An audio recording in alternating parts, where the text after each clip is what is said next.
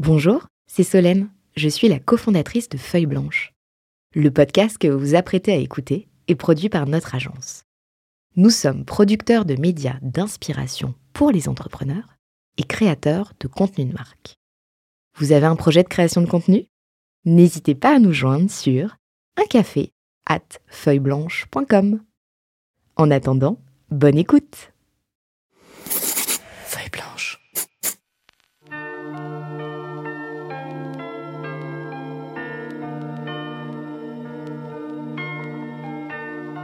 Je pense que je vais me perdre avec mon invité. Aujourd'hui, on lance avec Eminem, Lose Yourself, pour le cash out de Reda Bereili. Ready? Ready. Look, Ça, c'est du timing. C'est bon ça had one shot, one opportunity to seize everything you ever wanted one moment. Did you capture it? Just let it slip. Yo. His palms are sweaty, knees weak, arms are heavy. There's vomit on his sweater already. Mom's spaghetti, he's nervous, but on the surface he looks calm and ready to drop bombs. But he keeps on forgetting what he wrote down. The whole crowd goes so loud, he opens his mouth, but the words won't come out. He's choking how? Everybody's choking now. The clock's run out, time's up, over, plow. Snap back to reality. Oh, there goes gravity. Oh, there goes.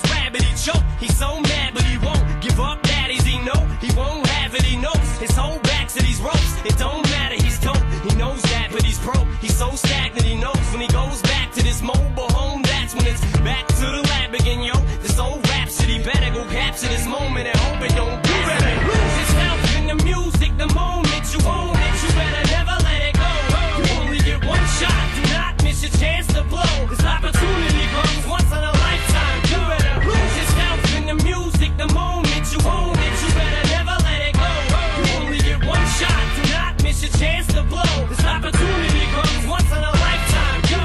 Elle me fait toujours euh, le même effet, cette musique. Elle donne la pêche, hein. Ah, mais Ouais. tellement. Mais alors, la question, parce que euh, la musique, c'est propre à chacun. Et euh, ce choix, euh, je suis curieux de savoir pourquoi tu as, souhaité qu'on démarre ton cash out sur cette musique. Bah en fait, quand, quand tu écoutes les paroles, j'ai dit one opportunity, one shot. Et en fait, je pense que la vie d'un entrepreneur, c'est un ensemble de one opportunities et one shot. Et Il y a cette idée, quand tu dis one shot, c'est on peut pas se rater? Bah oui. En fait, je pense que même si on se rate, en fait, à chaque fois, il faut considérer que ce qui est en train de se passer, il faut pas se rater. Et, et je pense que c'est une philosophie qui est, qui est hyper importante et qui représente en fait euh, bah, l'entrepreneur que je suis. C'est de se dire que euh, il faut toujours se donner à fond Euh, et euh, toujours y aller au max pour mettre toutes les chances de ton côté. Ça veut pas dire que on n'accepte pas l'erreur, mais Ah qu'on bah, fait bien tout pour pas la, Non, mais la côtoyer. De toute façon, le, le succès vient euh, après un, un enchaînement, une succession d'erreurs. Mais par contre, il faut l'intensité. Il faut de l'intensité, il faut de la passion et il faut se dire que euh, C'est maintenant ou jamais. C'est maintenant ou jamais. Et d'ailleurs, dans ma vie d'entrepreneur, à chaque fois que je n'ai pas suivi ce principe, euh, bah en fait, c'est en ne suivant pas ce principe que euh, bah, tu rates des opportunités. T'as un exemple en tête là quand tu racontes ça? Absolument.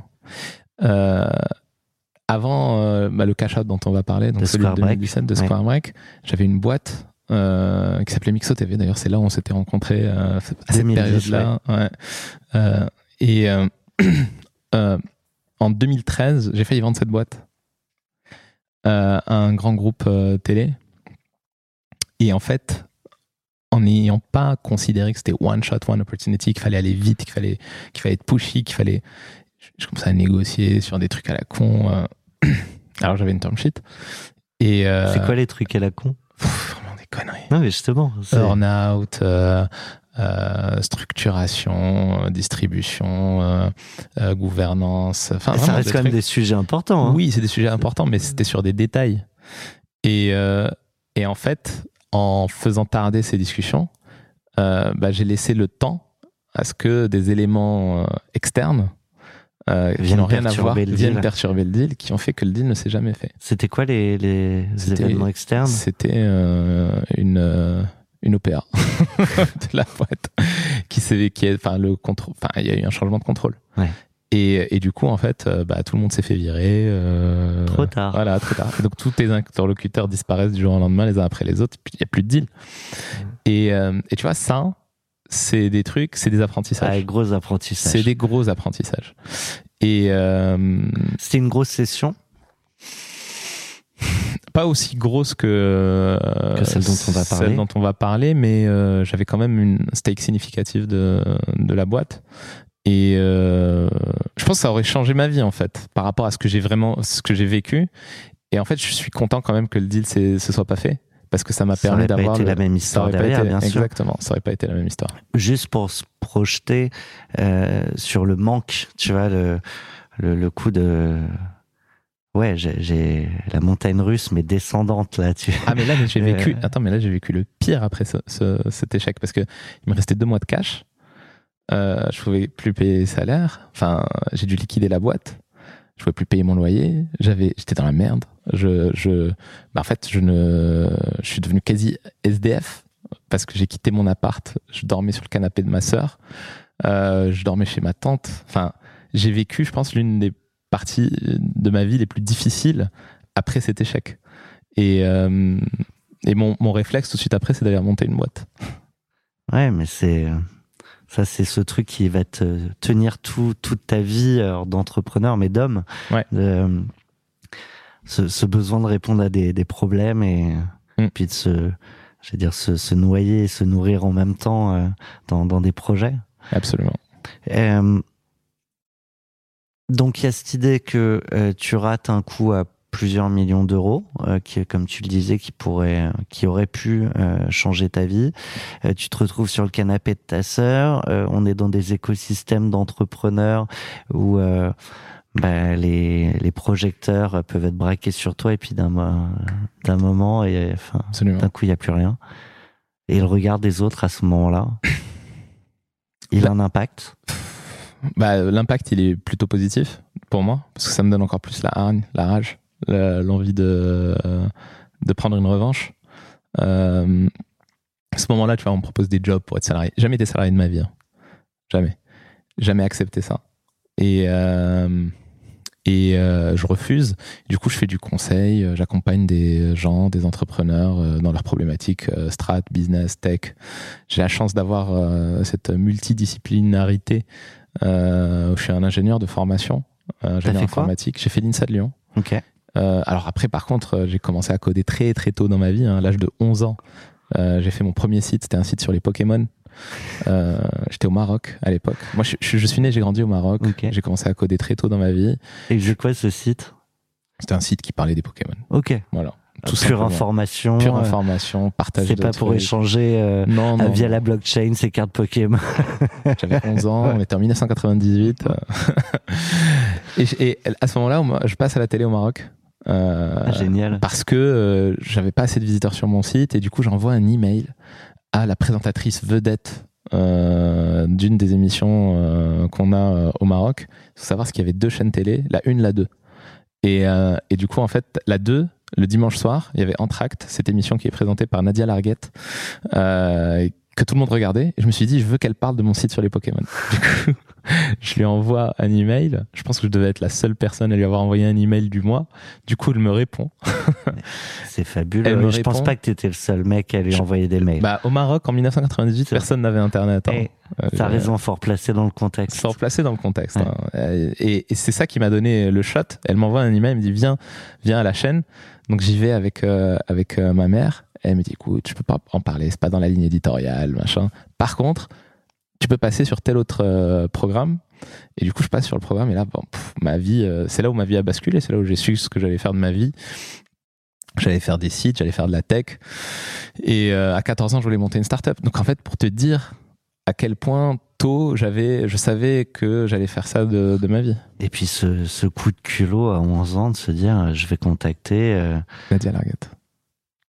avec qui je suis rentré en contact récemment sur Instagram, euh, qui est euh, superbe, qui a, c'est elle qui a nourri ce, ce, ce- qui a insufflé ce, ce Bah, qui a dit un gamin de entrepreneuriat. 11 ans, euh, en fait, tu prends des opportunités et Ouais. tu les saisis, quoi. C'est ça, c'est ça.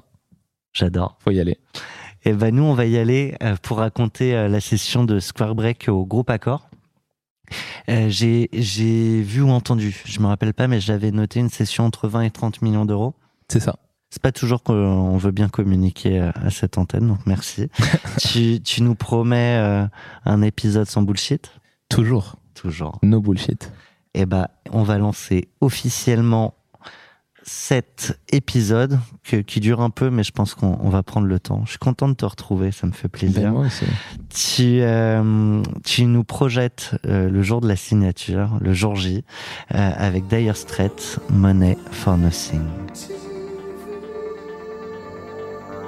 Tu connais l'histoire de cette chanson? Non T'entends ce qu'ils disent? Ils disent I want my MTV. MTV, c'était des faiseurs de rois en termes de groupe. Et euh, Attends, je fais pause pour, je fais pause pour l'histoire. euh, Vas-y. et en fait, Dire Straits, c'était un peu des rebelles. Et euh, ils ont ils ont fait une chanson pour trasher MTV parce qu'ils les passaient pas assez. Euh, ils passaient pas assez leurs leur chansons. Et voilà, c'est pour ça qu'ils disent I want my MTV, money for nothing. Enfin, c'est, euh, j'adore cette chanson. Après, il y a des rappeurs qui ont clashé Skyrock parce qu'ils passaient pas assez, qui ne sont pas plus passés après. Donc en tout cas, l'histoire est belle, on, on l'envoie.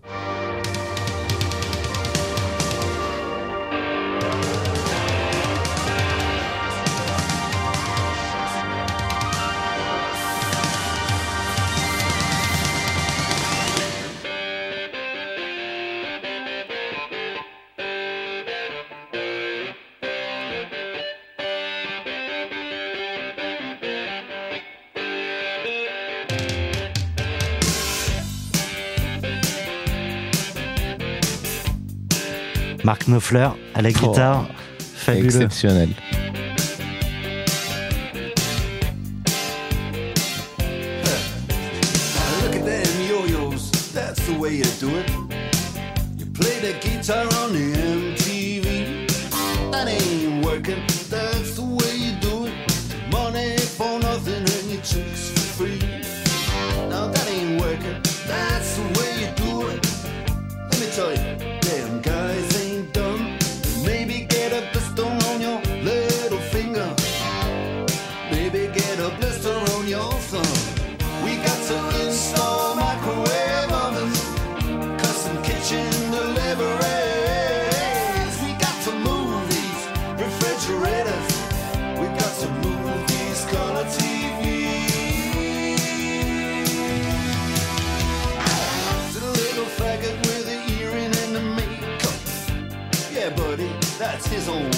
Ça, c'est mon enfance. Hein.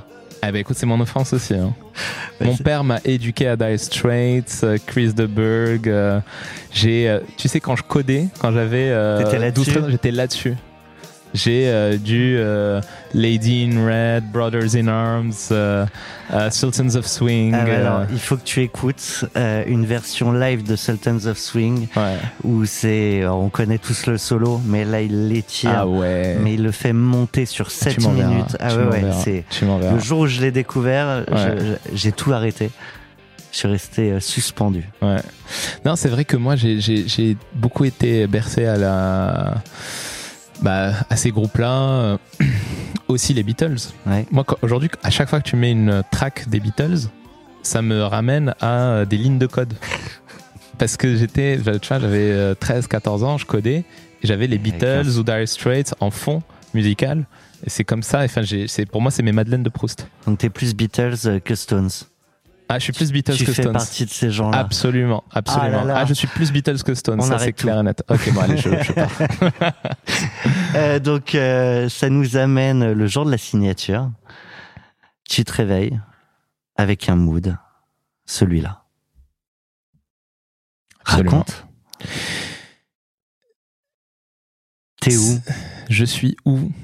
Je suis. Euh, je suis plus sur le canapé moi. de ta sœur. Non, non, je suis chez moi. On habite dans le 15e euh, avec ma femme. Et, euh, et en fait, c'est la course. Parce que tu sais ce que c'est, les avocats qui s'envoient les documents à la dernière minute, faut signer maintenant, machin. La personne, la signataire était au Japon. Euh, À part que là, non, hein, c'est one shot, one opportunity. le- Non, là, tout était fait, tu vois. Ok. Tout était fait. On est le jour de la signature? On parle pas d'avant. Hmm. Tout était fait. Tout était, euh, tout était euh, calé. Le vrai sujet, c'était signer vite, alors que tout le monde était en voyage, sauf moi. À ce moment-là, j'étais pas en voyage. Je partais euh, quatre jours plus tard. Donc, j'étais le seul à Paris.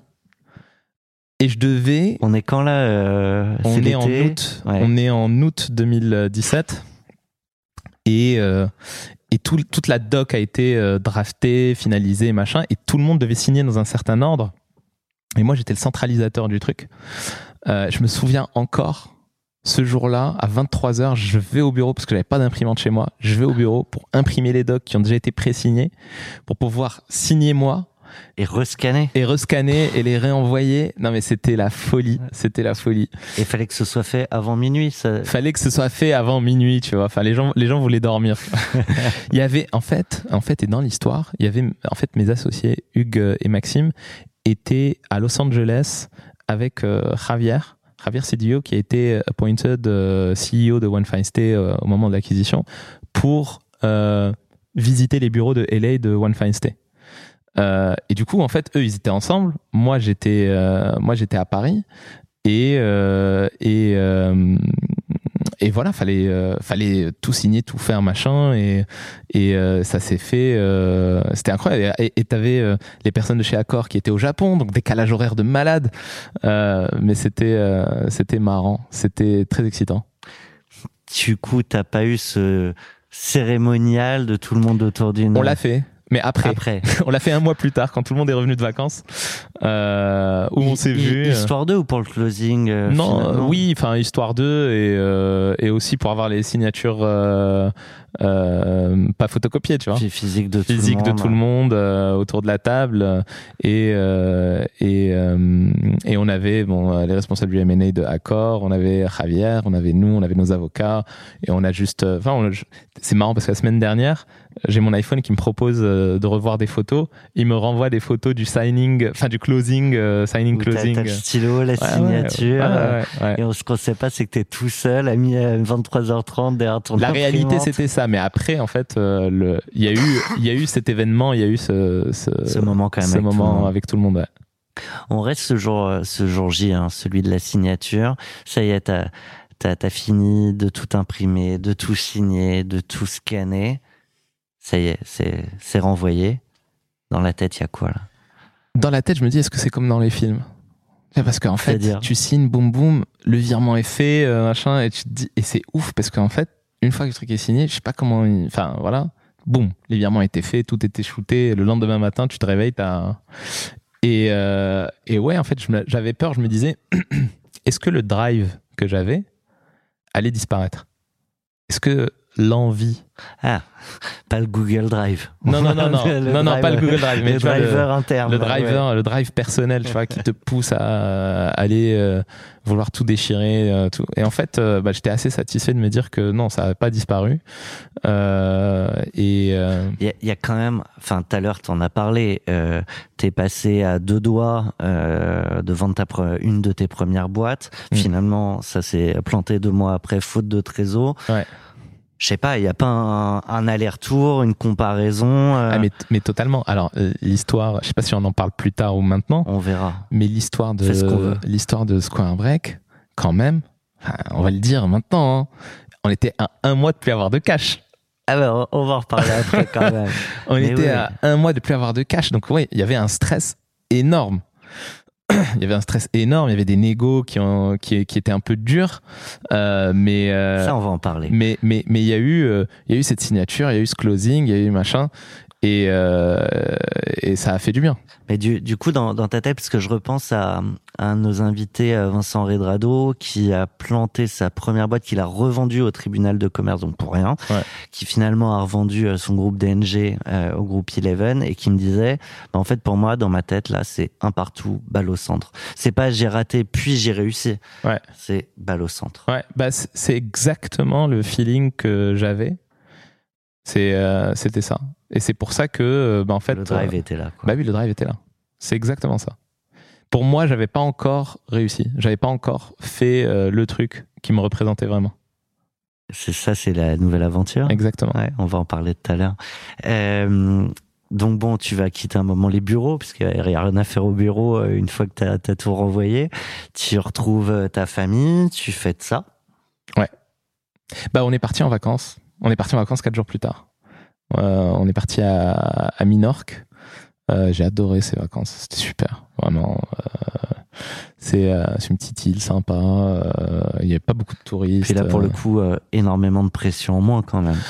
énormément de pression en moins. euh, sauf que on, on se, je m'en rendais pas compte à cette époque-là. Il faut savoir que l'acquisition de Square Break, c'est dans un contexte de triple acquisition. One Fine Stay, Square Break, Travel Keys, et que triple fusion. C'était une mission impossible. Donc ça, ça, ça va être l'après, comment ça s'organiser. Bah, Exactement. tu, tu, tu me permets de, de clôturer ce, ce jour J et euh, de refaire un gros flashback. On part au euh, début euh, de Square Break et pour ça, tu as choisi PNL, deux frères. Me demande pas si je connais. Tu connais? Non. Ah bah tu la Bah, connais. je l'ai découvert ou ça se trouve je connais sans savoir que c'est ça. On y va. Très éclectique.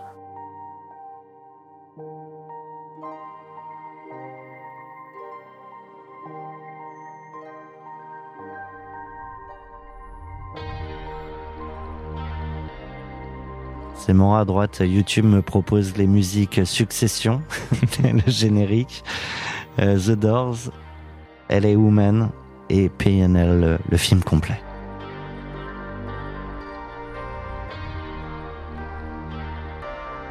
Pourquoi cette musique? Bah en fait, euh, une aventure entrepreneuriale, c'est surtout une aventure entre des hommes, avec grand H, hein, c'est Ouais. pas avec des femmes. Et, euh, et je pense que le succès de Square Break euh, était vraiment dû à cette complémentarité. avec les associés Ouais. Tu, tu l'as dit tout à l'heure, Maxime et Hugues. Hugues.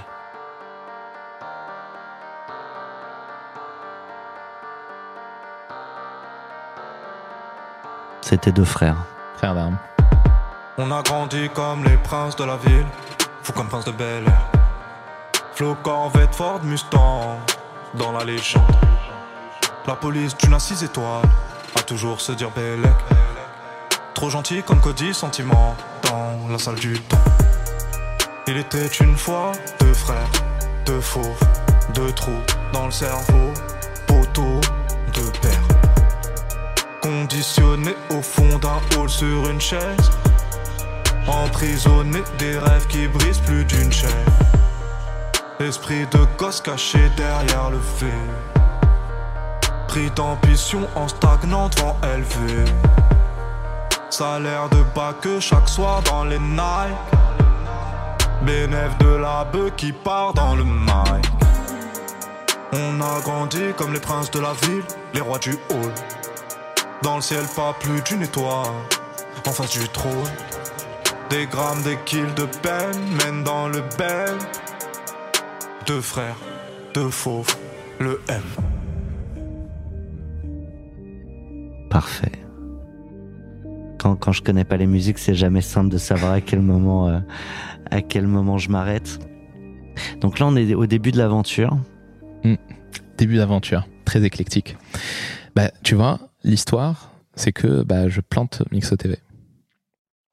Moi, je me retrouve à faire des, des, des Des missions de conseil, ce que tu missions de disais. conseil ouais. à droite à gauche, souvent liées à de la tech, et les besoins étaient souvent très simples et basiques. Les gens veulent faire un site web. Mais en fait, souvent, les gens, les entrepreneurs ne se rendent pas compte que le vrai sujet de leur business, c'est pas un site web. C'est une réflexion plus globale, plus stratégique, plus euh, KPI driven, etc., etc. Et un jour, par hasard, on est au 72 rue des Archives avec un gars avec qui je travaille qui me dit euh, euh, j'ai deux gars qui veulent faire un site. euh, Est-ce que tu veux participer au meeting par hasard? Je dis ok pourquoi pas. Donc je participe au meeting. je prends ma casquette CTO tech machin et du coup les les gars super disent voilà on, veut refaire notre site. On essaie de lever des fonds. Personne veut investir parce que notre site est pourri. Je leur dis mais les mecs C'est pas, pas le sujet du c'est site. pas le sujet du site. C'est pas parce que le site est pourri que vous n'arrivez pas à lever de fonds. Je commence à challenger un peu le business, à comprendre, et je me dis putain, mais en fait cette boîte, Square Break, c'est un diamant brut à qui il Il manque faut polir. qu'il faut polir, à qui il manque de la stratégie, de la vision et de la tech. Et euh, on commence à discuter et tout, euh, et ils me disent, euh, ils me disent, euh, bah ouais, nous on aimerait bien faire euh, ce que tu penses qu'il faut faire, mais ça coûte combien? Et eux, ils avaient un budget de 20 000 euros. Oui. Et en fait, la, la vision, la strat et le truc, euh, c'est c'était une autre valeur. c'était 300, 350 000 Ouais. euros. Et je leur disais, enfin, faut, faut être capable d'investir. Et euh, bah, il y avait- ils n'avaient pas les moyens. Et ce que je ne savais pas à l'époque, c'est que bah, la boîte allait mettre la clé sous la porte. Et parce qu'il y avait, plus de cash, ils perdaient beaucoup d'argent, malgré des volumes d'affaires euh, très élevés. euh, à, ce- à ce moment-là, et tu vois, ils faisaient un presque un million de volume d'affaires. Sauf que le modèle qu'ils avaient n'était pas bon. Ouais, C'était beaucoup de charges fixes. euh. Du coup, on discute, on discute, machin, et on se dit, euh, moi je leur dis, écoutez, je déjà je les ai adorés, tu vois, les deux, euh, Max, super gars, très, bon opérateur, très smart. euh, C'est quelqu'un, tu vois, qui aime le produit, qui aime la tech, Euh, même si, même s'il comprenait pas à l'époque. Maintenant, il est beaucoup plus euh, cal- calé sur ces sujets-là. Hugues, Hugues Van hein, qui est hollandais, euh, grand blond, euh, charmeur, euh, super sales, tu vois. Enfin, il vendrait euh, un, un frigo à des, euh, à des esquimaux et du sable dans le Sahara. Vois. Il, y avait, il y avait déjà cette complémentarité euh, entre deux, mais il leur manquait ce côté euh, stratégie, technologie et, et, et vision. Et je leur dis, bon, bah écoutez, moi je suis prêt à prendre le risque. On s'associe. Et je vous accompagne jusqu'à la levée de fonds et je prendrai mes parts qu'à partir du moment où on aura levé des fonds. Genre, je leur ai dit, voilà, enfin, moi, je suis convaincu qu'on va, qu'on va construire une histoire et une vision qui, qui marche. Ils m'ont dit, OK. Le, j'ai deux, deux, deux questions, une assez simple. hein. C'est euh, le, le deal du coup sur le montant départ. Euh, qui est corrélé au fait d'arriver à lever des fonds, donc c'est sur le résultat. Euh, c'est quoi? On fait un tiers, un tiers, un tiers? Non, non, c'est sur la base de valorisation euh, bah, de ce que je considérais être la valeur de, de, de ce que j'apportais. Euh, C'était euh, déconnant euh, de dire euh, un tiers, un tiers, un tiers à ce moment-là, euh, vu déjà les avancées euh, qu'il y avait dans la Ouais. boîte. Euh, et, euh, et en fait, moi, à cette époque-là, je voulais pas tout miser sur Square. Euh, parce que euh, parce que c'était des gens que je ne connaissais pas euh, et que j'avais d'autres choses à côté. Hein. J'avais d'autres activités, euh, j'avais des choses qui fonctionnaient, qui tournaient. euh, et, euh, et, et tu vois, moi j'ai toujours cette approche à être faire dans les deals que je fais. Je vais pas, je vais pas dire, je vais prendre un, tiers de la boîte. euh, Si je m'y mets pas si je m'y mets pas, voilà. Donc après, tu vois, il y avait le sujet de, euh, au moment où euh, il y avait le besoin que je sois plus, euh, plus impliqué, euh, d'être incentivé plus, euh, qui arrivait plus tard. Euh, normalement, tu vois, enfin, au, au moment de, ça on viendra sur sur le deal, au moment de la, levée de fonds qui devait suivre, euh, j'avais de la relution qui devait se faire. Bon, après, il n'y a pas eu de levée de fonds qui a suivi parce que ça s'est fait racheter direct. Euh, c'est pour ça que j'avais un deal à côté avec Accor sur, un- sur un sujet. Mais donc tout ça pour te dire, la rencontre, elle s'est faite euh, comme ça. Euh, il y a eu euh, euh, beaucoup de réflexion, beaucoup de travail sur euh, repositionner la boîte, repositionner le modèle. On a créé un modèle qui s'appelle les break managers. Ce sont des indépendants qui gèrent les maisons de vacances. En fait, alors juste pour expliquer le Ouais. principe de Square Break. Ah ouais. Vous savez, quand vous louez une maison de vacances, il y a souvent un concierge qui arrive, qui vous fait le check-in, le check-out, machin. Ça, c'est un métier qui était euh, pas du tout structuré et euh, qui, qui permettait pas de gagner euh, sa vie. Euh, et en fait, nous, ce qu'on a fait, c'est qu'on a structuré ce business grâce à la technologie. Et en fait, j'ai créé une plateforme qui s'appelle euh, HOS, Hospitality Operating System, qui permettait de centraliser toute l'activité de gestion de la supply, distribution de la supply, gestion opérationnelle, euh, check-in, check-out, suivi des biens, suivi de tous ces trucs-là, tous ces sujets qui prennent 80% du temps d'un property manager, on les a intégrés sur une seule et unique plateforme pour les streamliner et les automatiser. En fait, en faisant ça, euh, on a réduit la charge opérationnelle d'un property manager de plus de 50%. Et en fait, ce qui faisait qu'un property manager qui en haute saison pouvait gérer entre 10 et 12 propriétés, bah avec notre technologie, il pouvait en gérer jusqu'à 40-45. Rien à voir. Rien à voir. Et en fait, euh, on a apporté de la scalabilité dans un métier qui n'était pas scalable. Et, euh, et ça, c'est dingue parce que, enfin, Elle est moment- là la valeur. elle était là la valeur. En fait, tu sais, au moment où on s'est associé, euh, la boîte faisait 1 million de volume d'affaires. On a, qu'on a levé 3 millions. D'ailleurs, c'est Accor qui a investi. hein. Ils ont Mhm. mis 3 millions euh, chez nous. Un an et demi plus tard, on faisait 6 millions de volume d'affaires. On a fait x6 en, en un an Magnifique. sur euh, notre volume d'affaires et, et, et pourtant on n'a pas on pas explosé la taille de l'équipe par Mhm. 6 on n'a pas multiplié par 6 les HQ costs sont on a fait x3 Ok. Donc tu vois là en fait l'efficacité opérationnelle de la grâce à la technologie qui a amené de la scalabilité et c'est là en fait où euh, la valeur de la strat et de la tech quand tu as deux associés qui sont très bons en sales et en ops euh, tu la vois s'exprimer Jamais j'aurais pu faire une boîte comme Square Break euh, tout seul euh, sans euh, Maxime et Hugues. De toute façon, ça, ces, ces aventures-là, elles se font jamais sans les gens qui y étaient. C'est ça. C'est pour ça que. Et en fait, on avait chacun nos forces, nos faiblesses et on, les. euh, on- moi, je leur faisais 100% confiance sur tout ce qu'ils faisaient au quotidien. Je, vraiment, je, je posais pas de questions. Je, on se parlait de temps en temps sur les sujets et, et- et tu vois, je leur, je leur, euh, je les challengeais et ils me challengeaient et, et voilà. Mais, mais c'était ça la force de cette équipe, c'était que on était, euh, on était hyper alignés. À, à noter aussi leur capacité à mettre leur ego de côté, en mode on, on, on embarque euh, Reda alors qu'on a déjà fait euh, tous. euh, Je pense qu'ils avaient rien à perdre à l'époque. Ouais. hein. Ce qui leur a permis ça aide de... à mettre l'ego de côté. Bah bien sûr, bien sûr. T'as un mec qui arrive qui te dit euh, euh, je t'amène ce qui te manque et je t'aide à lever les fonds pour pas crever. Ouais. Je pense que C'est un bon argument. Ouais, ouais. Je pense que c'est un bon argument. Et euh, et, et puis je, je suis je, suis très content de, de aujourd'hui on, on est on travaille toujours ensemble sur plein de Ouais. sujets. Euh, je les accompagne aussi sur leur euh, je les ai accompagnés sur leur nouveau projet euh, à recruter leur CTO. Euh, donc non c'est c'est c'est une super histoire. Je te propose de rentrer encore un peu plus dans, dans le vif du sujet de cette histoire, la session de Square Break, pour parler de toute cette phase de négo. Et pour ça, tu as choisi Ennio Morricone for a few dollars more.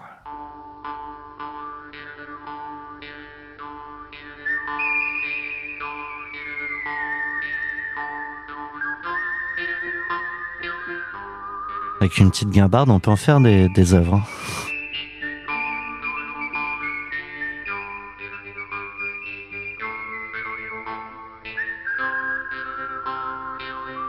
Est-ce que c'est le, le titre qui a fait le choix euh, de ce son? Absolument. Quelques dollars de plus T'as encore, après, après la première expérience, t'as encore essayé de renégocier pour quelques dollars de plus? Écoute, euh, l'histoire elle est intéressante parce que l'histoire de notre relation avec Accor, elle s'est construite avec une surprise initialement. Donc quand ils ont investi chez nous et on découvre euh, quelques jours plus tard qu'ils rachètent One Fine Stay qui était notre euh, principal concurrent. euh, on le savait pas, on n'était pas au courant. Avant la session de... Non, en même temps. Au niveau de l'investissement, donc euh, on est en février 2016 et on apprend genre une semaine plus tard Ah, après la levée de fonds, la fameuse levée la de fonds. fameuse ok. levée de fonds. Et donc on apprend qu'ils rachètent One Fine Stay euh, pour un montant euh, dingue. Et, Tu, euh, tu, le- tu peux le partager mais il est public. Ouais. Le, le montant est public. Je crois que c'était 180 millions. Ok. Et, euh, et du coup, on, on se dit waouh. Donc, euh, et, et en fait, au moment du deal, de façon très transparente, hein, quand Accor a investi euh, chez nous, ils ont mis 3 millions pour 49% de la boîte avec euh, un objectif très clair de nous racheter dans les 4 ans qui viennent. Et, et ça, c'était défini. Donc, c'était dans, le- dans le deal. Quand un, un corporate prend Mm. 49% de ta boîte, c'est pour A une priori, oui. Ouais, c'est- c'était, c'était même écrit Ouais. dans les dans les documents. Donc euh, donc voilà, on se dit ah ouais, en fait cette volonté est peut-être beaucoup plus proche qu'on ne le pensait. Et euh, quelle est notre place euh, versus un mastodonte comme One Fine Stay avec une marque énorme? Nous on n'avait pas de marque, nous on avait de la tech, on avait de l'excellence opérationnelle, on avait un modèle qui était différent. Il y a- y, cette idée de dire, en fait, finalement, on n'aura peut-être pas notre place euh, dans, dans ce groupe parce que. c'est ça. Ok. Donc c'est flippant. Tu te dis waouh, en fait, tu fais rentrer un corporate à 49% dans ta boîte. En fait, t'es même pas sûr que euh, tu es le l'élu de leur de, Ouais. de leur cœur, tu vois. Et euh, et mais en fait, notre euh, gestion rationnelle, notre vision, notre tech, notre innovation a clairement fait la différence euh, parce qu'on a fait une Ça, les autres l'avaient pas. Les autres, en fait, ils avaient un modèle qui était foireux. Et ça, on l'a toujours dit. Un modèle full intégré, ouvrir une ville. Euh, One Fine Stay, en fait, ils faisaient la même chose que nous, mais dans les villes. Euh, bon, déjà, un, c'est devenu illégal dans le temps, parce que les villes ont refusé d'Airbnbiser euh, tous euh, tous les appartements. Et deux, la façon dont ils faisaient leur service était CAPEX heavy et OPS heavy. Ce qui veut dire, Ce qui veut dire que ouvrir une ville, ça coûtait un demi-million d'euros minimum. Et euh, gérer un appart avec le niveau d'exigence et de service, avec les opérations intégrées, c'était hyper cher. Du coup, ils, ils étaient obligés de prendre des, des cuts sur les réservations qui étaient, qui étaient aux alentours de 40-45%. Ce qui n'est pas du tout compétitif. Ouais. Donc, euh, nous, on n'y croyait pas trop à ce modèle. Ouais. Et c'est pour ça qu'on a fait un, un truc qui s'appelle HOS en fait. Nous, on, nous, on pensait déjà à la décentralisation, à la distribution des, des responsabilités, d'avoir des partenaires indépendants qui euh, utilisent notre technologie pour pouvoir gérer leur portefeuille de maison qu'on leur amenait. Et, et ce qui nous permettait d'être euh, asset light. Euh, et, euh, et, ça, ça a clairement fait la différence parce que quand on a fait notre croissance, comme je te l'ai dit, tu vois, on a fait presque x6 en, en volume d'affaires un an, un an et demi. et Ouais. en multipliant la taille de l'équipe par 3. Du coup, euh, si euh, donc il y a ce moment euh, où vous apprenez ce, ce deal, Ouais. jusqu'à la session. Alors, ce qui est marrant, c'est qu'on n'a jamais la même typologie d'histoire d'un d'un entrepreneur à l'autre, mais tu l'as dit, c'était déjà acté qu'ils allaient prendre la, la, la totalité et, Ouais. et donc on allait céder. Du coup, qu'est-ce qui se négocie pendant toute cette phase? Vous les connaissez déjà, ils Bah, vous connaissent? Bah, et surtout qu'ils nous connaissent inside out parce qu'ils siègent dans notre board, ils ont tous nos chiffres, euh, ils savent exactement ce qu'on fait. euh, et il y avait une formule pour l'achat. Et une formule euh, qui allait régir la valorisation de la boîte lors de l'acquisition dans les 5 ans. Sauf que, et ça on, le savait que ça allait arriver, One Fine était en train de prendre l'eau. Euh, C'est une boîte qui perdait beaucoup d'argent. Euh, parce que... euh, pour toutes les raisons que tu as évoquées. ouais. toutes les raisons que j'ai évoquées. Un modèle qui ne tient pas, en fait. Surtout dans un univers qui commence à se consolider avec des acteurs qui commencent à venir sur de la gestion de propriété, enfin, etc., etc. Donc, en fait, il y a vraiment un truc critique à ce moment-là pour Accor de se dire, waouh, en fait, on a racheté une boîte euh, qui perd euh, 20 millions par an, je crois, un truc comme ça. Et nous, derrière, on a fait x6 et on était quasi à l'équilibre. En fait, en gros, si on arrêtait de faire de l'acquisition, si on arrêtait de faire euh, du sales, dans les trois mois qui suivaient, on était à l'équilibre. Et ça, en fait, c'était la beauté de notre modèle. C'était le modèle totalement distribué, décentralisé, avec très peu de très peu d'assets. Mais la formule est déjà actée. Mais la formule est déjà actée. Et ça, c'est un problème pour vous. Ah bah c'est grave un problème Ouais. pour nous. c'est grave un problème. Mais c'est une formule pour dans 5 ans. Ouais. Or, euh, bah, Accor était pressé. Ils avaient envie, un, de sauver One Fine Stay, et deux, de trouver la formule de boîte, le modèle qui marche. Et à ce moment-là, ils rentrent aussi en négociation avec une autre boîte qui s'appelle Travel Keys, qui, c'est très marrant, si tu fais un spectre des modèles de gestion et de location de trois. maisons de vacances, t'en as trois qui sont mais aux extrêmes et au centre. Euh, extrême, le plus light qui existe, c'était Travel Keys, c'était de la pure distribution. Leur force, c'était de savoir distribuer pour euh, 100 euros pour gagner 400 euros. Distribuer quoi, du coup? Une maison. Ok. Donc en gros, euh, la supply n'était même pas à eux. Les property managers c'était des indépendants ou des ou, ou, ou Qui des même pas agences qui, qui- ils avaient juste un contrat de distribution avec eux. Et ça c'était Travel Keys. Hyper, hyper, hyper asset light, pas de tech, rien du tout, une expertise par contre dans la distribution. L'autre extrémité, c'était One Fine Stay. C'est. euh, T'as des La grosse hangars, machine, la grosse ouais. machine, t'as, t'as- t'as des espaces de stockage, t'as des camions avec le logo One Fine Stay qui se baladent de- dans Paris, dans Londres, euh, qui restent bloqués dans les embouteillages euh, et qui n'arrivent pas à faire le turn. Le turn, c'est quand tu récupères un appart et qu'il faut le refaire. Donc, c'est un truc vraiment hyper, ça, tu vois, c'est les, c'est en fait les, les opérations logistiques d'un hôtel, mais dans une ville. c'est, c'est, c'est dingue.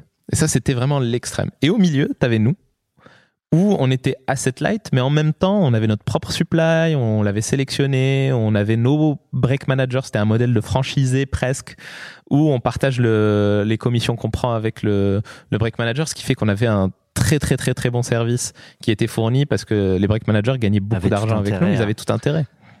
Tu, le, le montant du rachat de tu le connais? Ouais, mais je, je sais pas si tu je peux pas si tu peux le dire. C'était moins que nous, Ouais. mais euh, mais euh, ouais. Mais plus que rien. Voilà, comme ça, ça fait une Oui, non, mais c'était, c'était, mais après, ce qu'il faut savoir, c'est que c'était une boîte qui était fully owned euh, par euh, par son, euh, en fait, le fils du fondateur et le fondateur. Et euh, donc, en fait, bah, tout le montant de l'acquisition allait euh, Pour eux. allait pour eux. Et donc, euh, donc pour la petite histoire, c'est ça en fait. Tu te retrouves à te dire comment tu te positionnes entre un acteur qui bah, en fait, qui est One Fast Stay, un acteur qui est Travel Keys et nous au milieu. Euh, sachant qu'en plus on a fait une hyper croissance, sachant qu'on considérait que notre modèle c'était le meilleur modèle, euh, comment on se sachant valorise qu'il y a ce contrat. et sachant qu'il y a Voilà. ce contrat. Donc en fait après ça s'est joué vraiment à l'humain et à, et à l'émotionnel et sachant que sachant que ils, a- ils ont une vue sur notre trésor. hein. Mhm. Donc, Donc ils savent que dans un mois, avant la. Ouais, ouais. Et, euh, et non, en fait, Accor a été euh, hyper fair en fait dans, dans les discussions, dans les négociations. Nous, on avait un prix Il- en il- tête, pardon, on l'a pas eu. Il se passait quoi pour eux Euh, S'ils attendaient 5 ans, ils pouvaient pas utiliser votre techno pour les autres, pour. euh, Non, ils ont ils ont investi dans des humains, ils ont investi dans des hommes. Donc en fait, ils voulaient nous incentiver à venir et, et construire cette valeur et, et, et construire cette vision. Je pense que c'est là où aussi Sébastien euh, Sébastien Bazin. Bazin est, est- est très fort, c'est qu'il arrive à identifier des, des entrepreneurs avec qui euh, il a envie de construire des choses. Et donc c'est avec Sébastien Bazin que vous dealez, en partie? Bah, ce qui a fait que ça, ça a pas mal accéléré les choses, c'est que Hugues euh, a effectivement eu des discussions avec Sébastien Bazin qui a fait que euh, bah, en fait le deal, euh, le deal s'est fait dans de, dans de bonnes conditions. Alors tu disais que ça a quand même pas été simple, ça a été des grosses négos. Sur quoi on. on- Bah, c'était, alors là, c'était plus moi personnellement Ouais. sur cette histoire, parce que effectivement, normalement, il devait y avoir une autre levée qui allait me réincentiver. Ouais. Et euh, bah, en fait, j'ai dû avoir une négo euh, on the side euh, Avec accord. avec accord pour pour que je sois incentivé à la hauteur de la valeur Et, que j'apportais. et du coup, pour comprendre la, la problématique, ils auraient pu ne faire ça en fait.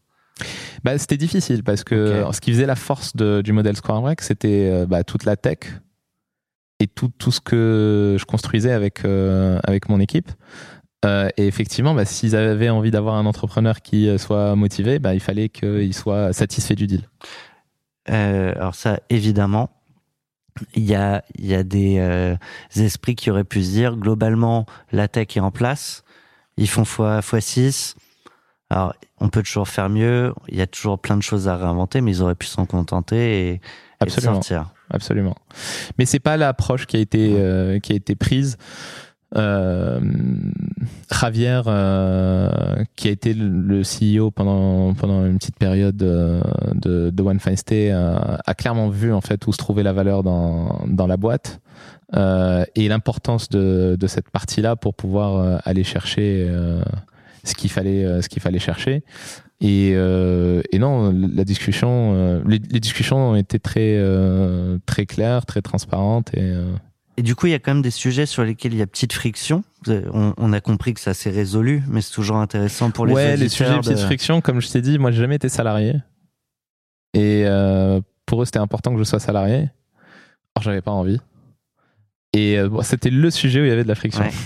Finalement, j'ai gagné, donc euh, j'étais euh, C'est quoi C'est un accompagnement externe prestataire. Ouais, pour ouais, euh, ouais, j'étais prestataire. quel loc Combien de temps? Du coup, il y en a pas vrai. oh, bah, Si, en fait, on avait, on avait un de- earn-out. Ouais, on avait un earn-out sur trois ans.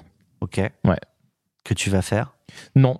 Euh, on fait un an, mais ça on en parlera plus Là, tard, je pense. Euh, ouais. Mais effectivement, en fait, euh, il y a une stratégie sur laquelle on, on s'aligne, sur laquelle on doit construire de la valeur.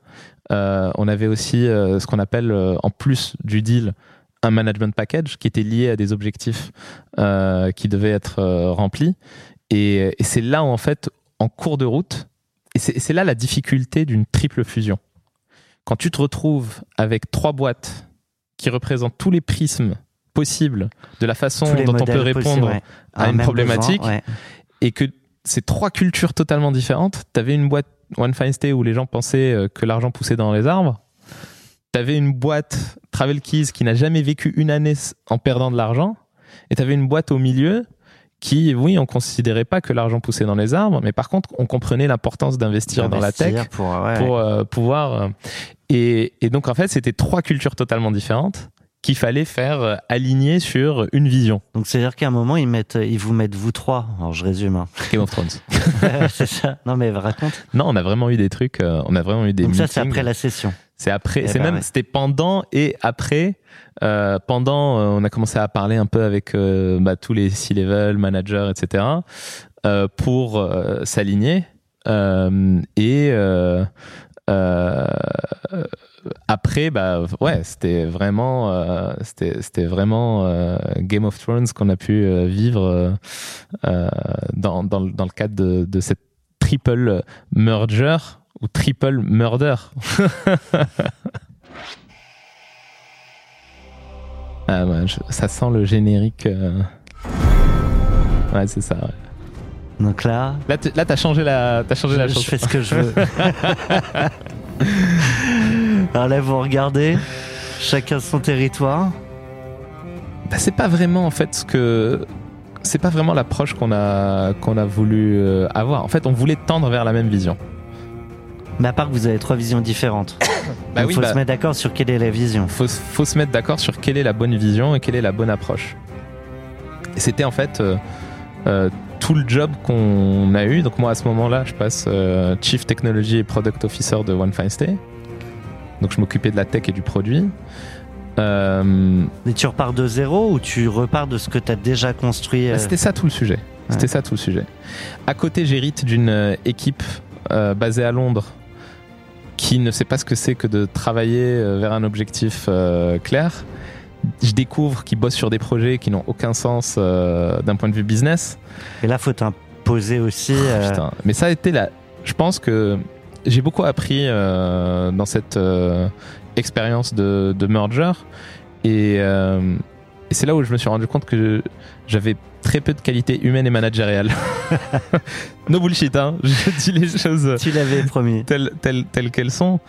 Ça a été très difficile de, pour moi de d'onboarder les équipes historiques euh, techniques de One Fine Stay Que t'as pas choisi. que j'ai pas choisi, qui nous voient venir euh, comme, euh, enfin pour eux, enfin en plus des Britanniques, tu vois, enfin les British euh, euh, très euh, judgmental, euh, qui perçoivent que ce qu'on fait c'est nul, euh, et que eux- mais vraiment ils sont, j'allais j'allais dire ces gens-là. hein. J'allais dire ces gens-là. Tu- Ces gens-là avaient de très bonnes compétences technologiques, mais il leur manquait du leadership.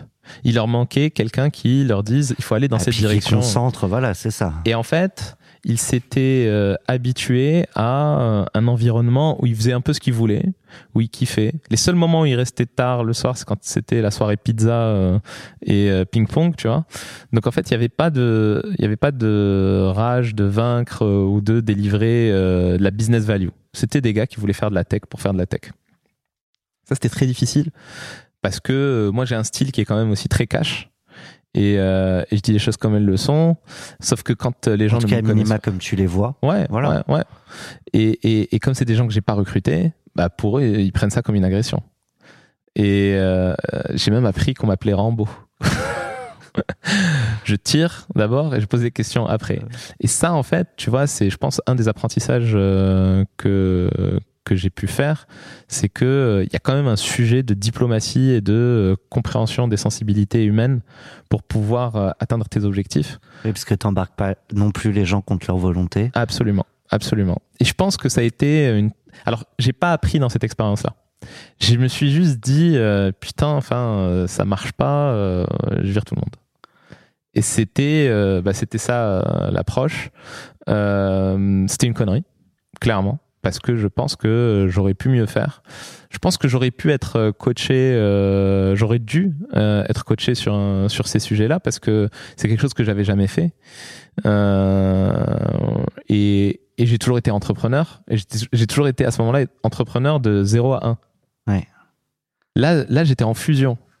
Récupérer une boîte qui avait levé euh, plusieurs dizaines de millions, je crois 80 millions, Et puis avec une culture qui est pas celle que t'as créée. avec une culture qui n'est pas celle que j'ai créée. Avec euh, donc en fait, il y a eu, euh, je pense aussi de mon côté, un rejet de cette culture qui a fait que j'avais pas trop envie de faire d'efforts, ce qui était une connerie parce que d'un point de vue business, il faut aussi être capable de bah, deal with it, tu vois. Mhm. Et, et c'était c'était une expérience assez assez rude. Euh, surtout, enfin aujourd'hui j'ai j'ai une j'aime pas Londres, tu vois. chaque fois que chaque fois que j'allais à Londres, je savais ce qui a- ce qui allait se passer et du coup en fait C'est resté. c'est resté. Je, je supporte pas cette ville. Moi, je sais pas pourquoi, j'ai un peu ce même sentiment à Londres, mais j'ai- j'ai pas la même expérience. Ouais. Euh, donc, bah, du coup, je te propose quand même, parce qu'on on a un peu, euh, on a un peu euh, grignoté dessus, mais c'est de parler euh, de ce moment. Donc, on fait une micro-ellipse. Euh, T'as vendu, hop, t'arrives du coup au sein de ce nouveau groupe, encore dans ta boîte, mais plus complètement. Et pour parler de ce- cette période-là, justement, tu l'as évoqué tout à l'heure, tu as choisi Jacques Brel et pour ces gens-là, on écoute.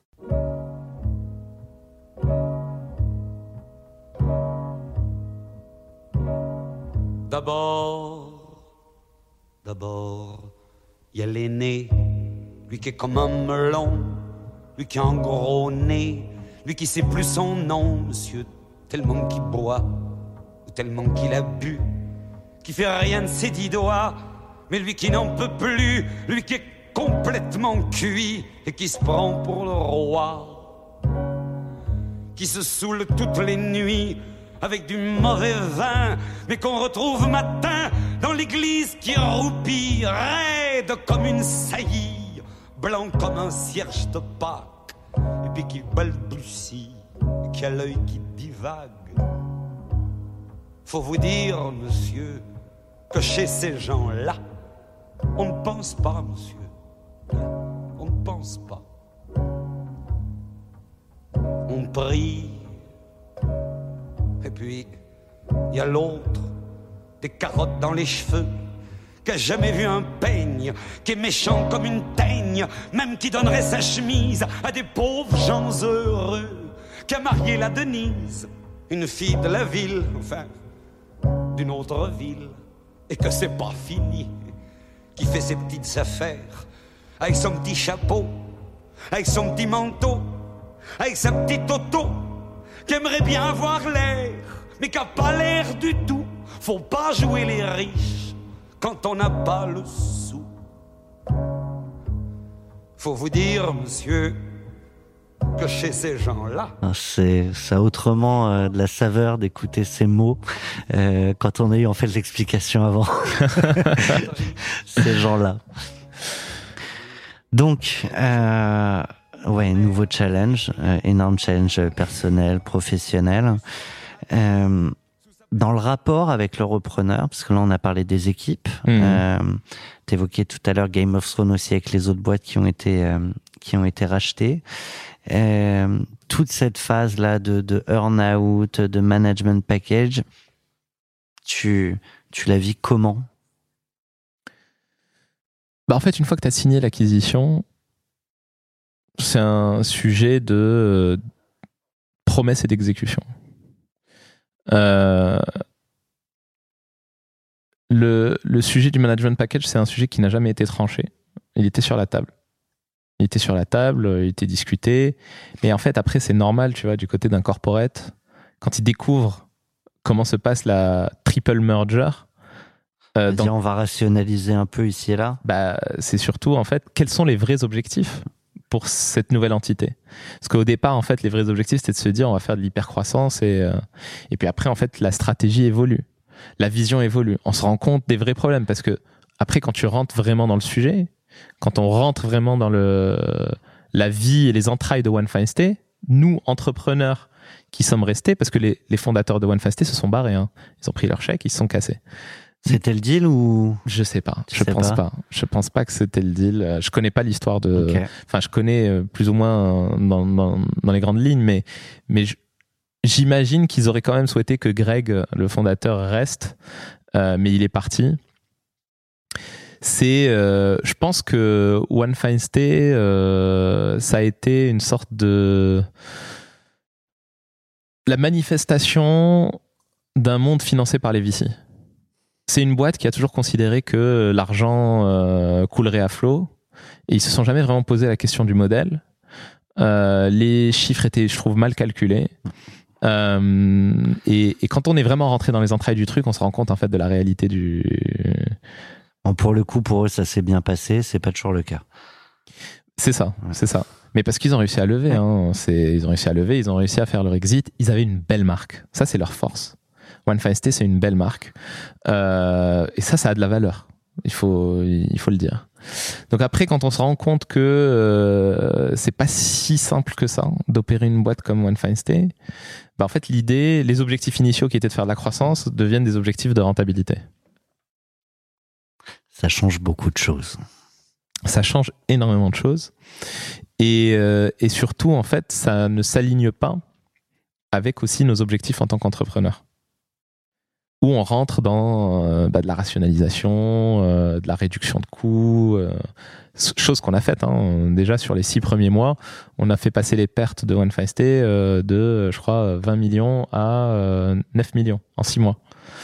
Euh, ce qui était quand même, je pense, un, un beau succès sur du low hanging fruit, tu vois, des trucs facilement exécutables. Après, il fallait rentrer plus dans le dur. Si on rentrait plus dans le dur, ben en fait, on flinguait le futur. ouais. Mais en fait, on flingue le futur de, de ce qu'on avait euh, envie de construire. Et, euh, et donc voilà, et, et du coup, on se retrouve plus en fait dans la, dans la vision euh, et la stratégie future. Et, et c'est là où je te dis, voilà, on n'a pas. Une grande partie de nous n'ont pas fait leur earn-out.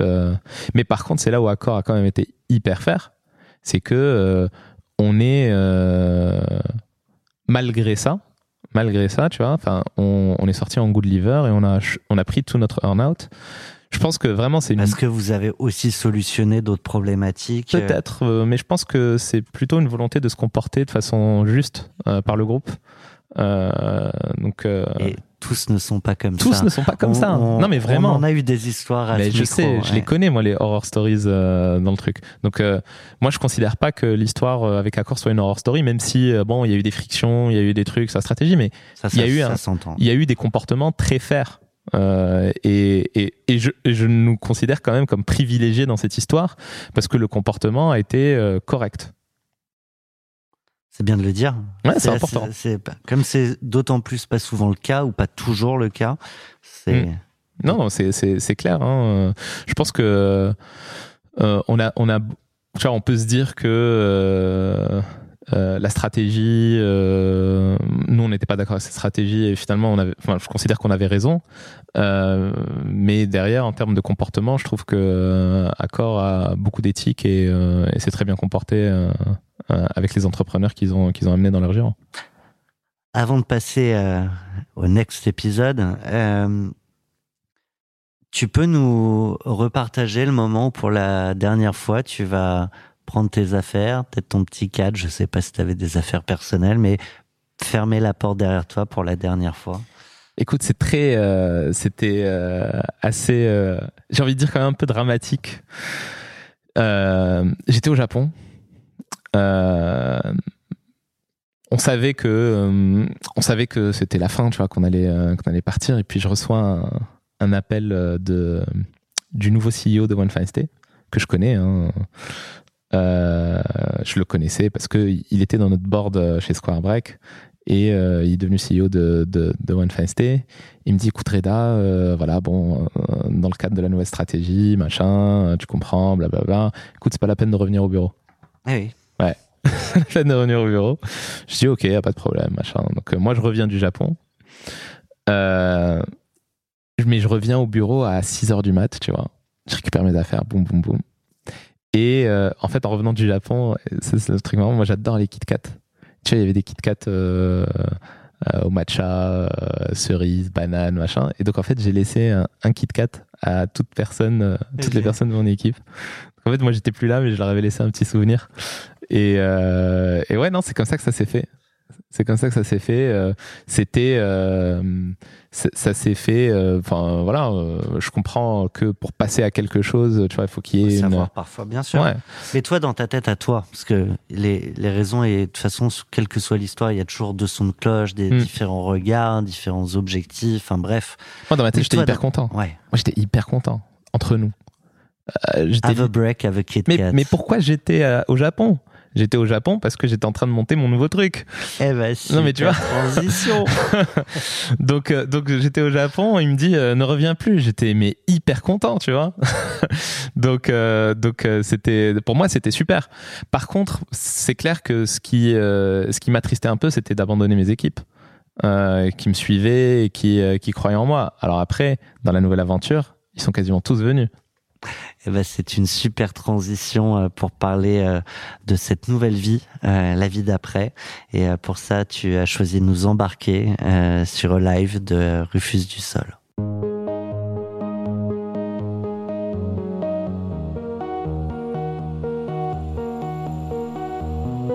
Le live de Rufus du Sol, Tu connais?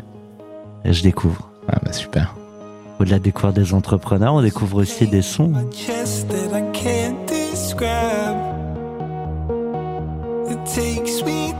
J'ai découvert Rufus récemment à travers une personne que j'ai rencontrée ces derniers mois. J'adore. T'as rencontré l'artiste ou t'as rencontré l'homme? J'ai rencontré l'artiste. non, j'ai découvert l'artiste, c'est c'est magnifique ce qu'ils font. C'est euh, c'est des DJ euh, exceptionnels. D'ailleurs, récemment, le, le clip est magnifique. ouais, récemment, je sais pas si t'as vu la vidéo d'Elon Musk en train de danser. C'est là-dessus C'était c'était sur du Rufus du Sol.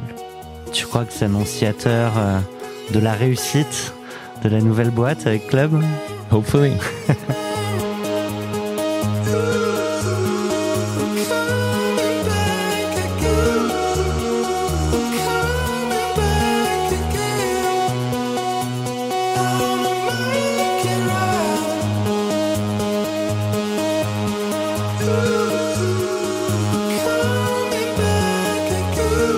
laisse monter encore un peu.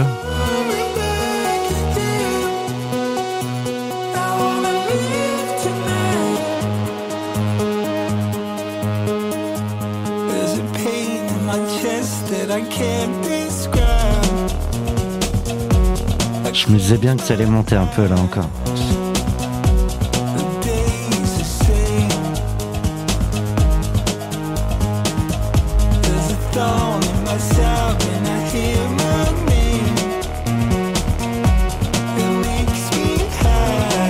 Cette chanson, tu l'as choisie pour parler de la nouvelle vie, la vie d'après, la vie après la session. Et euh, je te propose euh, de démarrer euh, cette séquence avec une question de notre partenaire Nadia Chergui. Bonjour, Oui, bonjour. ravi de te retrouver. Oui, pareillement, ravi. Bonjour, Nadia. Reda. Bonjour Nadia. J'ai une question pour toi. Après la cession de ton entreprise, quelles ont été tes prérogatives? Orienter le cash-out vers une diversification patrimoniale ou en faveur de la réalisation d'un nouveau projet? Eh ben, les deux. Euh, effectivement, en tant qu'investisseur, en tant qu'entrepreneur, euh, investisseur, euh, bah, j'ai euh, tout naturellement orienté mon, mon euh, patrimoine vers de l'investissement en start-up. Euh, et en fait, Tout le monde le fait pas. Tout le monde, tout le monde ne le fait pas, effectivement, étonnamment. Moi, je suis euh, quelqu'un qui aime rencontrer des entrepreneurs, qui aime accompagner des entrepreneurs et, euh, j'adore euh, pouvoir aussi apporter de la valeur exponentielle à ces boîtes que j'accompagne. Et d'ailleurs, c'est ce qui m'a orienté vers cette nouvelle aventure qui s'appelle Club. qui pour moi est le futur de la banque privée, community owned. Euh, Là, j'ai gros- deux banquiers privés autour de la table.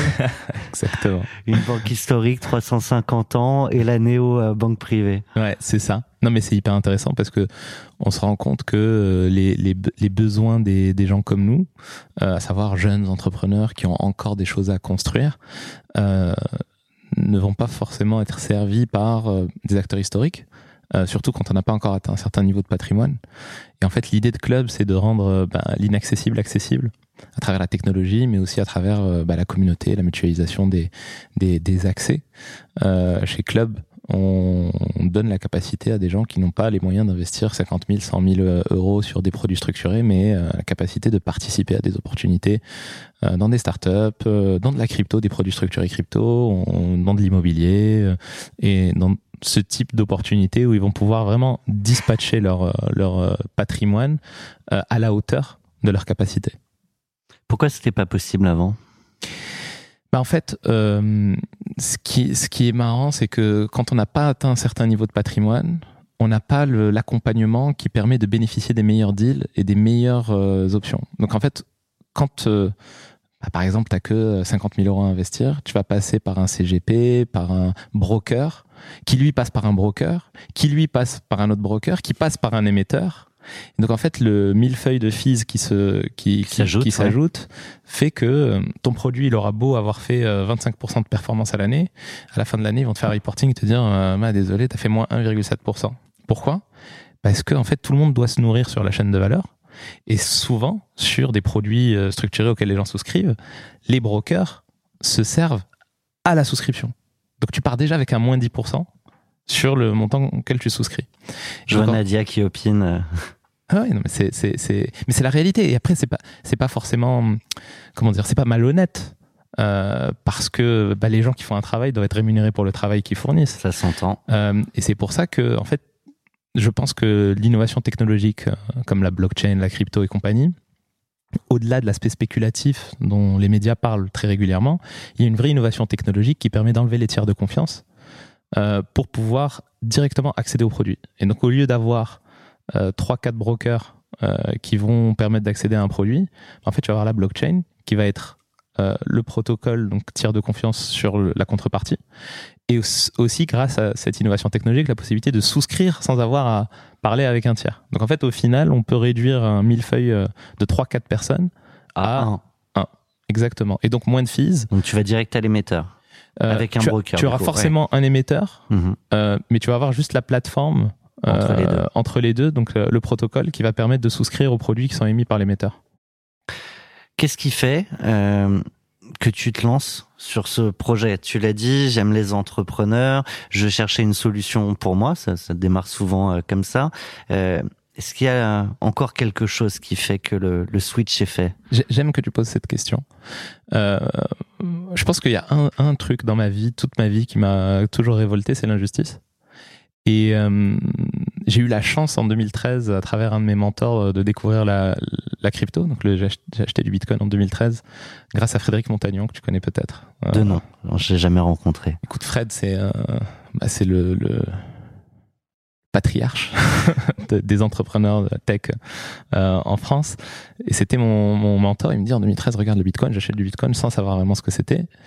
Et euh, c'est en 2016-2017 que je commence vraiment à m'intéresser à la blockchain, à la crypto. Et surtout, j'arrive pas à comprendre pourquoi un actif numérique qui n'a aucun sous-jacent a de la valeur. Et en fait, j'apprends et je comprends euh, la notion de théorie monétaire. Donc, euh, les sujets de Milton Friedman, euh, euh, le- le- la vélocité, euh, la gestion. Et en fait, là, je me dis, waouh, en fait, en réalité, il y a une taxe continue que personne ne voit, c'est l'inflation. C'est une taxe insidieuse, parce qu'on s'en rend pas compte. Ouais. Et d'autant plus, entre les années 80 et aujourd'hui, on s'en est pas rendu compte, parce que pour la majorité de la population, mais pour la majorité de la population, ce qui est intéressant, c'est que euh, 70% des, des frais d'une personne, c'est la nourriture. C'est la nourriture, le logement, etc. Et en fait, l'évolution de l'industrie agroalimentaire a permis de camoufler l'inflation parce qu'elle a permis de faire croire aux gens qu'ils ont la capacité de se permettre beaucoup plus de choses. Mais en fait, c'est le cas par la réduction de la qualité des produits qu'on mange. Mhm. Et en fait, on le paye sur le long terme par la santé. Et donc en fait, l'inflation a été camouflée pendant 40 ans par l'augmentation de la productivité. Et en fait, aujourd'hui, on atteint un, niveau où c'est plus possible euh, d'avoir ce gap entre la création de richesse et euh, la valeur qui est partagée euh, sur, le, sur les travailleurs. Donc en fait, j'ai deux thèses. Une des thèses, c'est il faut enlever la, la notion de valeur travail. Parce que l'être humain, depuis le début, a toujours réfléchi, innové pour faire disparaître le travail. Donc pourquoi est-ce qu'on met autant de valeur sur le travail? Donc ça, c'est le premier truc. Et la deuxième thèse, c'est que ce n'est qu'à travers une répartition plus juste des richesses et de la valeur qu'on pourra avoir un monde qui fonctionne Plus apaisé. plus apaisé. Et c'est là où en fait je me suis intéressé au, au concept de stakeholder capitalisme, euh, qui est en fait le principe qu'on qu'on défend. Euh, et c'est pour ça que j'ai lancé. Ouais. bah, c'est surtout la Key Foundation. La Key Foundation qui est euh, un écosystème qui euh, construit un, un nouveau modèle de partage des richesses à travers euh, une nouvelle valeur, c'est la valeur consommation. Où en gros, quand tu consommes, tu deviens owner euh, des entreprises et des organisations qui produisent les, les produits que tu consommes. Et, euh, et donc Club, c'est la première implémentation de ça parce que je dis que c'est euh, la banque privée nouvelle génération community owned parce qu'en fait quand tu rejoins Club, tu deviens owner de Club en partie euh, et tu deviens propriétaire de Club et, euh, et de la valeur qu'elle génère.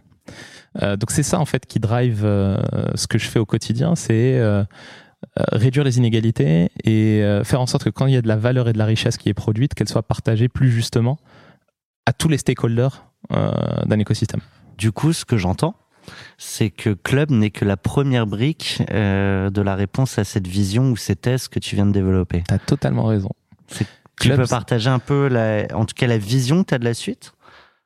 Écoute, la vision euh, future, c'est que Club, c'est un prototype. C'est un prototype de l'implémentation d'un modèle technologique et sociétal qui permet de partager de la valeur. Et ce prototype va mettre en place un framework qui sera diffusé plus largement auprès des organisations. Et d'ailleurs, en fait, c'est un modèle qui a il y a eu des tentatives, hein, les entreprises mutualistes, euh, euh, les entreprises fondations, euh, à mission. Et en fait, le problème, c'est que ils n'ont pas utilisé les solutions technologiques qui permettent de distribuer cette valeur autrement. Très largement. Exactement. Et là, et je pense que la blockchain, la décentralisation et la transparence permet d'apporter de la, de la confiance pour pouvoir implémenter ces modèles-là. Et donc aujourd'hui, c'est un framework qu'on va annoncer à la rentrée. Euh, donc il y a un ouvrage en cours d'écriture euh, qui euh, qui présentera bah, en fait les les, euh, les nouveaux principes qu'on veut sur euh, qu'on veut implémenter dans notre société. Je sais que t'es jeune, mais t'aurais pu dire, ça y est, j'ai vendu ma première boîte, je me, je me calme, je m'arrête là. Impossible. Impossible. Je, suis quelqu'un de très passionné et très euh, drivé par euh, régler des problèmes. Et quand j'identifie des problèmes, j'essaie d'apporter euh, une solution. Et je pense que j'ai quand même une responsabilité, et les gens comme moi ont aussi une responsabilité. C'est que le fait d'avoir une vision assez 360 sur les problèmes, politiques, sociétaux, économiques, technologiques, en fait, ça fait de nous les seuls acteurs euh, qui sommes capables d'apporter des solutions euh, ou au moins de, de, de pointer du doigt euh, la direction vers laquelle on peut aller pour apporter ces solutions-là. Et d'y mettre de l'énergie aussi. Exactement. Entre euh, le moment où tu cèdes ta boîte et cette nouvelle euh, aventure, euh, tu te laisses un petit laps de temps pour, euh, pour réfléchir ou... Que dalle. en fait, j'avais commencé même avant. avant la session, j'étais déjà en train de réfléchir à, à tout ça parce que je savais que, que la session allait arriver et, et je me préparais à la suite. Comment ça s'organise ce, ce nouveau projet? T'es pas tout seul? Tu veux en parler? Oui, bien sûr. Bah, en fait, euh, j'ai commencé tout seul. Euh, mes associés euh, voulaient monter un projet hôtelier, rester dans l'hospitality. Moi, je, je, pour moi, c'était trop, trop lent et pas, pas assez ambitieux vis-à-vis de ce que j'avais envie de faire. Et puis peut-être pas envie de rester exactement dans le même secteur non plus Ouais, mais si tu Ouais, vois toutes les boîtes, mais toutes les boîtes que j'ai pu faire, j'ai fait, euh, j'ai fait euh, de la techno, j'ai fait du dating, j'ai fait du média, de la télé, euh, du travel. Maintenant, je fais de la finance. Je sais même plus à quel moment de ta vie d'entrepreneur on s'est rencontrés, sur quoi t'étais, mais Je me souviens, moi, Ouais, quand on s'était rencontrés, c'était en 2010. Ah ouais, tout début Move pour nous. Ouais, Move ouais, J. Move. Oui, Mouvement des jeunes entrepreneurs. Énorme, énorme. Et à l'époque, j'étais dans, euh, bah, j'étais euh, télé, Mixo TV, guide télé personnalisé social. C'est ça. C'est fou, hein. ça fait 13 ans. hein. On a fêté euh, la 14e, euh, ouais, 13e édition euh, du Grand Prix Move J. Et donc, Ça existe encore? Ouais, bien sûr. Et ça se développe euh, très bien, là. C'est des Énorme. centaines et des centaines d'entrepreneurs. C'était Dominique. Restino à l'époque. Toujours, toujours. Ah, c'est euh, toujours lui? ouais, le, le président est porté par euh, Bénédicte Sanson. euh. Bénédicte Sanson aussi, je me souviens, c'est fou. hein. Et alors, bah, du coup, euh, micro parenthèse, mais tout à l'heure, tu parlais de ton mentor. Ouais. C'est le principe, hein, le mentorat euh, du, du Move J. Est-ce qu'à ton tour, tu accordes du temps de manière euh, bénévole pour bah, rendre en partie euh, ce qui t'a été donné? Mais je le fais, je le fais. euh, alors, quand je me suis fait racheter, quand on s'est fait racheter en 2017, bon, déjà j'ai été approché par la Caisse des dépôts du Maroc, euh, qui voulait lancer un fonds d'investissement pour les startups marocaines, Euh, et ils m'ont demandé de les accompagner dans la création de ce fonds. Et donc on a lancé ce fonds-là, qui s'appelle 212 Founders. Alors ils aiment bien dire 212 Founders. Euh, moi je dis 212. Euh, et, du coup, on a un fonds de 50 millions, on met des tickets entre 300 et 600 000 euros dans des startups en amorçage qui sont montées par la diaspora marocaine partout dans le monde. Et euh, j'accompagne plusieurs startups, je les aide euh, et, et je fais en sorte, et je suis dans le comité d'investissement, donc euh, je suis très cash. hein. donc Ouais. euh, en tant qu'entrepreneur investisseur, euh, j'identifie vraiment les vraies problématiques opérationnelles d'une boîte pour pouvoir euh, les, les aider de façon très pertinente. Tu as, deux sujets sur l'accompagnement d'un entrepreneur. Tu as le sujet très business, très opérationnel, et tu as aussi tout ce, qui, tout ce qui trotte dans la tête. Absolument, absolument. Et aussi, indépendamment de ça, je, je suis souvent approché par des jeunes entrepreneurs qui m'envoient des messages. J'essaie de répondre à tout le monde. Bah, D'ailleurs, le euh, Refuse du Sol, j'ai découvert ça via euh, un entrepreneur que, que, que j'accompagne, qui me fait découvrir le monde de, de, de cet univers-là. Et, et, et je pense que c'est un échange, en fait. Parce que moi aussi, je grandis. euh, c'est assez égoïste, en fait, en réalité, parce que, parce que j'accompagne les entrepreneurs par cette, à travers cette faim insatiable que j'ai D'apprendre. Et, et- j'adore en savoir plus, apprendre, euh, euh, découvrir. euh, et donc, je, je vis par proxy euh, de nouvelles expériences euh, à travers ces entrepreneurs. Et ça me fait réfléchir, ça me fait penser, et ça me permet de connecter aussi avec d'autres choses. Et euh, ouais, j'ai j'ai des amis qui m'ont dit, t'es une vraie éponge. Mais oui, je- je- ça, me, ça, me, ça me nourrit et ça me permet d'avoir une vision plus, euh, plus, plus globale. Et puis elle peut absorber à, à merci euh, cette éponge. J'espère, j'espère encore plus. Tu, tu me disais avant qu'on démarre euh, ce, cet épisode, euh, si on était un fonds, on serait le plus actif euh, fonds de France. En amorçage, ouais. Ouais. Bah, ces deux dernières années, on a investi plus de 15 millions d'euros dans des euh, startups et, et de très belles boîtes qu'on accompagne. Donc oui, on est très actifs. Euh, alors on communique pas énormément euh, parce que Club, c'est une communauté qui est privée aujourd'hui. On a 600 membres. Donc on sur- rentre que par cooptation. que par cooptation, candidature. Euh, On peut aussi faire une candidature spontanée et en fait on a un comité qui, qui sélectionne les membres et on a des on, on appelle tout le monde au téléphone. On essaie d'avoir des gens. euh, C'est quoi le critère de sélection? Parce que tu l'as dit, l'idée c'est quand même d'ouvrir au plus largement, au plus grand nombre, Ouais. avec euh, des tickets qui peuvent du coup ne pas être si élevés que ça. C'est ça. Donc c'est pas qu'une question d'argent. C'est pas qu'une question d'argent. C'est pas qu'une question d'argent, c'est surtout une question de compréhension de ce qu'est l'investissement, de volonté d'apprendre. Euh, je pense que l'accès à l'éducation est un élément primordial. D'ailleurs, c'est ce que je dis euh, dans, dans le livre que je suis en train d'écrire. C'est que Qui est encore un autre ouvrage que celui qui va lancer euh, la suite. Si, euh, si, si, c'est le même. c'est le même. Euh, en fait, euh, les, les trois piliers de, euh, du stakeholder capitalisme, c'est euh, la transparence, c'est un élément essentiel, l'éducation, l'éducation et l'information, et euh, le troisième pilier, c'est euh, d'avoir cet actif qui permet de partager cette valeur. Et en fait, euh, il faut que les gens soient prêts à apprendre et à s'informer pour pouvoir rentrer dans cette, euh, cet De environnement. toute façon, quand tu mets de l'argent quelque part, c'est bien de comprendre euh, Ouais, mais tu mets très peu de gens. Ouais, mais très peu de gens. Et surtout, surtout beaucoup de gens ont des compréhensions qui sont euh, qui sont biaisées euh, par des envies et des attentes. Donc en fait, ça aussi, c'est des sujets qui sont hyper importants. Quand euh, aujourd'hui, moi, je vois plein de gens qui disent euh, qui disent et, et qui clament haut et fort, euh, oui, le private equity, c'est 21% de TRI. euh, euh, mais non, c'est faux. Hein. Ça, c'est déjà un, c'est moyenné. Deux, euh, est-ce que tu l'as juste à l'inflation? Trois, euh, est-ce que euh, est-ce que les gens comprennent qu'il n'y a pas de liquidité? Ça, c'est un sujet parce que quand, quand, quand on te présente et on te dit oui, ça fait 20% de rendement annuel, bah, les gens qui comprennent pas, ils vont te dire à la fin de l'année, bah vas-y, donne-moi mes rendements. Bah non, ça marche pas comme ça. Ça marche comment? Bah, il faut avoir de la liquidité. Donc, soit tu fais des, soit tu fais du secondary market, euh, et dans ce cas-là, euh, tu te prends une décote sur tes rendements parce que tu vas pas vendre euh, à la valo du dernier tour ou autre. Et surtout qu'aujourd'hui, dans un monde où les taux sont élevés, il n'y a plus de liquidité. Les professionnels de l'investissement, les asset managers et les fonds de private equity qui, qui avaient l'habitude de faire levier sur leur patrimoine immobilier pour obtenir des lignes de crédit gratuites pour mettre dans du VC, ben aujourd'hui ils font plus. Et maintenant aujourd'hui ils sont euh, immobiles. Donc en fait il n'y a plus de liquidité. Et donc, ça solutionne comment ça? Ça solutionne comment? Attendre le prochain cycle C'est des cycles, hein. le monde de la finance c'est des cycles. Et ça il faut accepter une chose. Et ça, je suis très cynique. hein. Ouais. C'est euh, le monde de la Très finance. cash. Non mais ouais, on est chez Cash Out, donc on va être cash.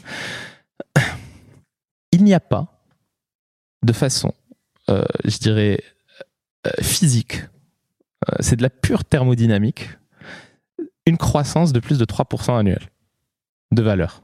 Donc, quand quelqu'un fait une performance de 20% ou 30% à l'année, c'est qu'il a pris de l'argent à quelqu'un d'autre. C'est simple. Donc, le monde de la finance, c'est un casino. C'est celui qui prend la bonne décision versus celui qui a pris la mauvaise décision.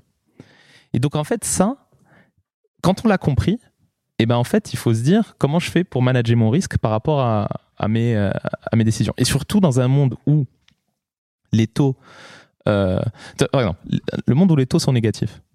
Qui a pris l'argent à qui? Tous ceux qui sont à la source de l'impression monétaire ont pris de l'argent à tous ceux qui sont tout en bas et qui ne sont pas exposés dans les marchés financiers. Comment? Par dévaluation monétaire. Donc en fait, ça, c'est des sujets qui sont hyper importants. Il faut le savoir, il faut le comprendre. C'est pour ça que je dis que la seule façon de pas se faire avoir, c'est d'être exposé au marché financier parce qu'il faut jouer avec les règles du jeu.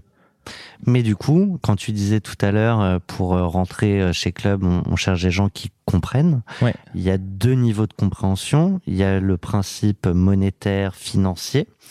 Et il y a aussi euh, comprendre euh, les boîtes dans lesquelles on investit. Là, en l'occurrence, on parle de boîtes. Absolument, absolument.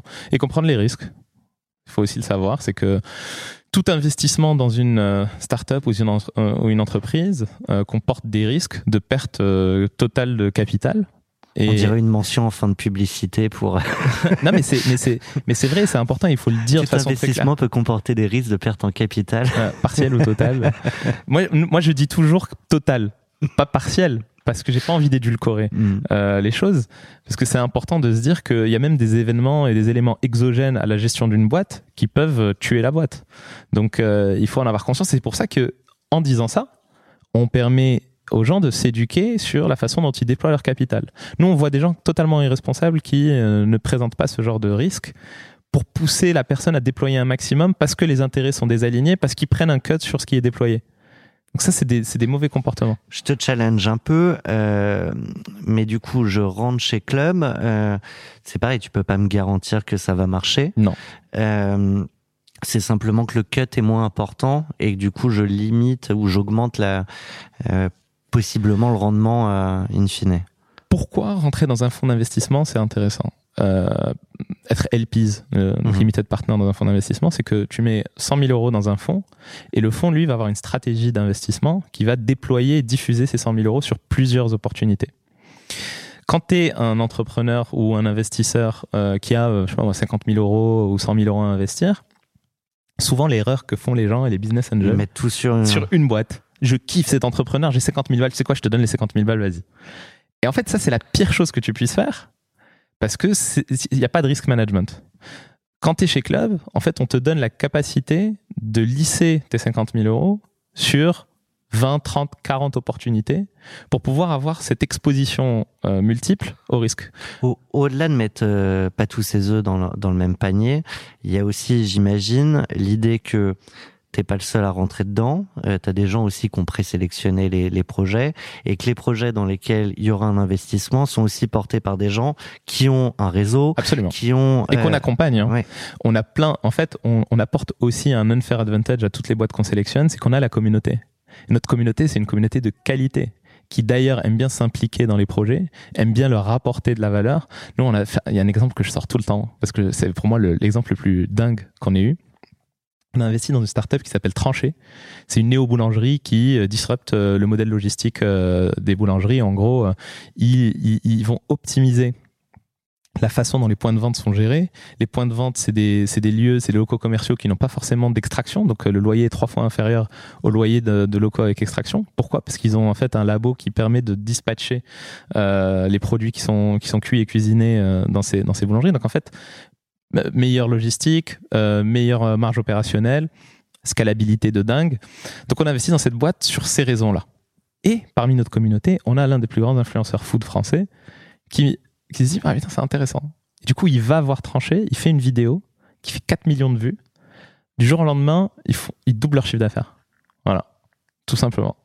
aussi simple que ça. Non, mais c'est c'est dingue en fait la valeur qu'on apporte euh, directement ou indirectement par la communauté. Ok, ben, je vais, je vais, demand- je vais faire une candidature spontanée euh, parce que je connais personne chez Club euh, pour me coopter. Euh, On trouvera quelqu'un tu- pour te- tu, tu auras peut-être quelques messages à, à la sortie aussi de, de ce podcast.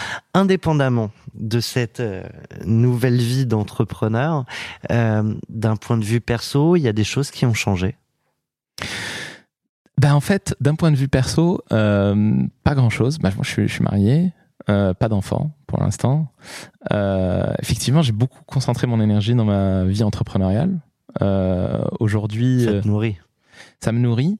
Mais aujourd'hui, je suis en train de faire quand même un petit switch parce que je, je vais investir plus de temps dans bah, la construction d'une famille, d'un point de vue personnel. En plus, c'est marrant, c'est c'est marrant que tu poses cette question parce que ces derniers mois, ça a été. J'ai j'ai- j'ai pas mal nourri de réflexion sur, euh, sur ça. Et j'ai deux thèses. non, là, j'ai pas de thèse. non, je pense qu'il faut, il faut se donner du temps d'un point de vue personnel. J'ai pas, j'ai pas beaucoup investi dans, dans ma vie perso, euh, mais j'étais passionné par ce que je faisais dans ma vie pro. Donc, euh, et, Ah, et- on, on- ouais. on sait pourquoi on a fait ce qu'on a fait. Euh, Il y a quand même beaucoup d'entrepreneurs qui, passent un certain temps, alors ça va, t'es encore jeune, mais peuvent regretter tous ces sacrifices. Hum, hum. C'est quoi qui a fait le déclic où tu t'es dit là, il faut quand même que je prenne un peu plus ce temps-là pour moi? Et, et Euh, mes je- proches. Je, je, je, je- pensais pas qu'on allait partir sur ce sujet-là, mais Ferme les yeux, allonge-toi. allez, euh, t'as ton petit calfin, tu notes. Bah en fait, c'est juste les discussions, les échanges, les associés euh, euh, qui t'ouvrent les yeux, qui, euh, qui te disent bah en fait, euh, tu peux faire confiance à tes équipes. Euh, tu peux t'appuyer sur tes équipes pour euh, ne, ne, ne plus euh, être à fond sur tout. Et c'est ça en fait. Parce que je, je, je, me disais que si j'étais pas à fond sur tout, bah, les choses ne se feraient pas. C'est faux. Hein. J'ai super équipes exceptionnelles sur qui je peux compter et qui font un super travail. C'est plus une réflexion et une rationalisation de ce qui se passait dans la boîte qu'un appel du privé et du perso qui te qui t'a obligé à Non, c'est aussi l'appel du privé du perso. Euh, mais en fait, c'est comment tu fais cohabiter les deux. Et, et, et je pense qu'il y a un truc que j'ai toujours fait, c'est work hard. Euh, maintenant, il faut que je fasse work smart. Euh, donc, euh, donc c'est ça, le, c'est ça le, la réalisation. Reda, merci déjà pour euh, ce moment passé. Tu avais promis un épisode sans bullshit, donc je te remercie euh, d'avoir tenu euh, ta promesse. J'allais lancer la, la toute dernière phase de, de notre échange et je me rends compte qu'il y a un, un sujet dont on n'a pas parlé qui est ta petite passion. Et on va faire court, mais on peut pas se quitter sans ça. C'est euh, la bouffe. Ah ouais. Et la bonne bouffe. Ah, la bonne bouffe. La bonne bouffe. Ouais, c'est ma passion, c'est mon vice. Avant, je me suis demandé si ta nouvelle aventure était pas euh, liée à ça. Je voyais tellement de En stories partie, en sur- partie, on investit euh, beaucoup et euh, bah, tu vois avec Club, on, on a investi récemment dans une boîte qui s'appelle TipTok, euh, qui euh, c'est une sorte de Fanatics. Pour ceux qui savent pas, Fanatics c'est une plateforme qui permet de vendre des produits dérivés de de d'équipes, de food, de machin, de trucs. Mais eux, ils font le Fanatics des chefs, des chefs étoilés. Et je suis un grand passionné de. euh, En fait, je suis un grand passionné de bonne bouffe. Et je suis un grand passionné des chefs étoilés parce que ce sont des artistes. L'intention. Entre l'entrepreneur, l'artisan et l'artiste. Mais totalement. Le- L'intention qu'ils arrivent à délivrer à travers une assiette, une création, je trouve ça exceptionnel. Je trouve ça vraiment incroyable. Euh, parce que, en fait, c'est tous les sens. C'est tous les sens. Un tableau, tu vois, on l'admire. Une sculpture, on l'admire. Un plat, on l'admire, on le sent, on le goûte. Et ça, bah, en fait, pour moi, c'est, euh, je pense, le paroxysme de l'art, c'est de pouvoir exploiter tous ses sens. Et, euh, pour moi, quand je vais dans un, restaurant, le fait que euh, l'intention du chef soit présentée visuellement, qu'il y ait une histoire et euh, qu'on nous explique comment euh, manger euh, ce plat. Ah ouais. Ah, c'est Bah, en tout fait- un cérémonial. Mais c'est tout un cérémonial. Moi, je trouve, bon, pour moi, c'est comme aller au musée, tu vois. Euh, J'y vais pas que pour l'intérêt gustatif, Mm. que parce que j'aime manger. Euh, c'est c'est vraiment de la découverte. Et j'ai des chefs que j'adore, tu vois, David Toutain, euh, qui est pour moi un chef que je suis depuis euh, 2012, euh, que j'adore. Et euh, je, je vais souvent chez lui et à chaque fois, tu vois, c'est une nouvelle expérience, c'est une nouvelle aventure. Euh, c'est un créateur, Ouais. Avec ce besoin de renouvellement, de réinvention aussi permanente, absolument, comme un entrepreneur. comme un entrepreneur. Je te propose de nous quitter en beauté sur la musique sur laquelle tu as fait la fiesta. Euh, pour euh, fêter le deal, tu as choisi Dr. Dre, The Next Episode. Un mot là-dessus avant qu'on se quitte? Et ben, au prochain épisode. See you.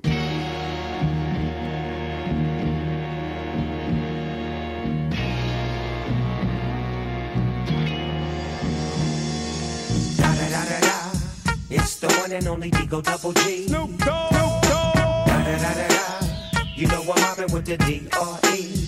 Yeah, yeah, yeah. You know the West Coast is back for all you suckers. Suckers.